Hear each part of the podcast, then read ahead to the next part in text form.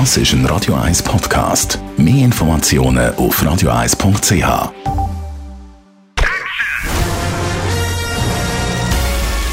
Sein Urteil sorgt dafür, dass Sie nie im falschen Film sitzen.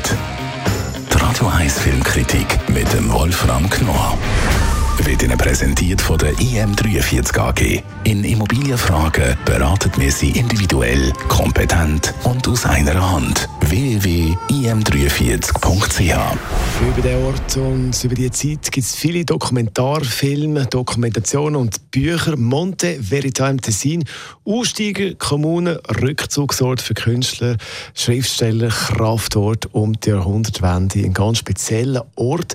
Ab heute offiziell im Kino der erste Spielfilm, also fiktive Geschichte über den Ort Monte Verita.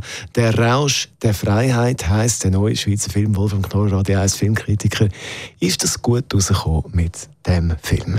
Ja, also wenn du so fragst, leider missglückt. Also das muss man sagen. Es ist natürlich mutig, dass man das überhaupt mal angeht, aber es ist ja so eine Art die schweizerische Version des Thomas Mannschen Zauberbergs, wenn man so will. Es ist auch ein Zauberberg. Es sind zwar keine Lungenkranken auf Monte Verita gegangen, aber halt auch Aussteigertypen, die die Nase voll hatten vom kapitalistischen Leben, das natürlich gerade um 1900 herum besonders intensiv war mit der Industrialisierung. Und da gab es die ersten Aussteiger, die sich dort auf Monte Verita, dem Berg der Wahrheit, zusammengefunden haben. Das ist natürlich schon durchaus interessant, aber der Film greift eine Person auf, eine fiktive Person, eine Wienerin, die von ihrer Familie davonläuft, die sich von ihrem Mann unterdrückt fühlt. Sie hat zwei Töchter und Sie wird als hysterisch bezeichnet, ist aber eigentlich nur depressiv, weil sie endlich eine selbstständige Frau sein will. Sie möchte ein modernes Leben führen. Und ein Arzt gibt ihr den Tipp, sie soll doch ins Tessin kommen, auf den Monte Verita. Dort gibt es ein Sanatorium. Das sei prima.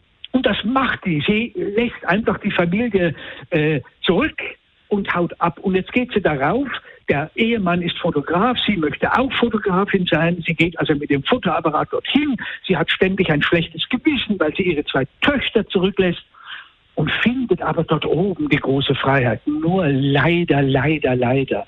An dieser Frau das Phänomen Monte Verita festzumachen, geht eben nicht. Das ist schlicht das falsche, die falsche Figur, um überhaupt die die Atmosphäre, das Ambiente, das Phänomen wenigstens ansatzweise in den Griff zu bekommen. Also du sagst, es ist eigentlich ein Fehlkonstrukt.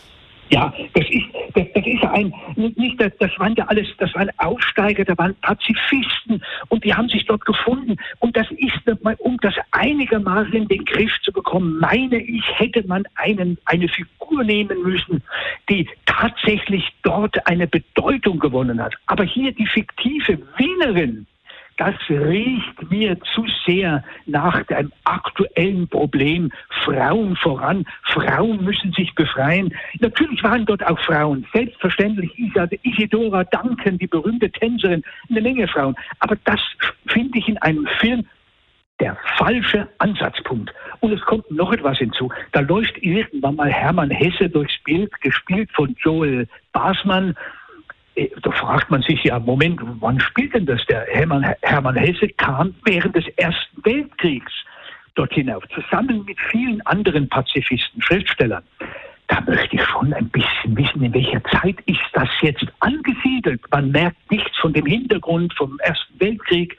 Man spürt gar nichts. Man sieht nur diese Gewandung. Man hat manchmal das Gefühl, der Regisseur und die Drehbuchautorin die wollten auch ein bisschen in der Nostalgie herumwühlen, weil das ist ja in im Moment. Demnächst kommt ein Film über äh, den Hochstapler Felix Krull, alles ein bisschen Nostalgie, alles Jahrhundertwende, schöne Kostüme, Belle Epoque.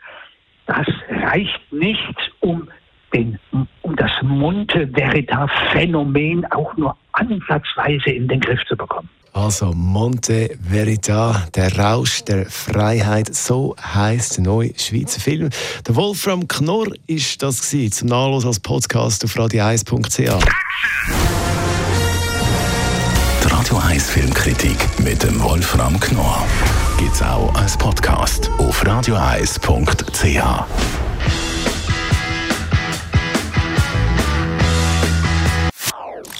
Das ist ein Radio 1 Podcast. Mehr Informationen auf radioeis.ch.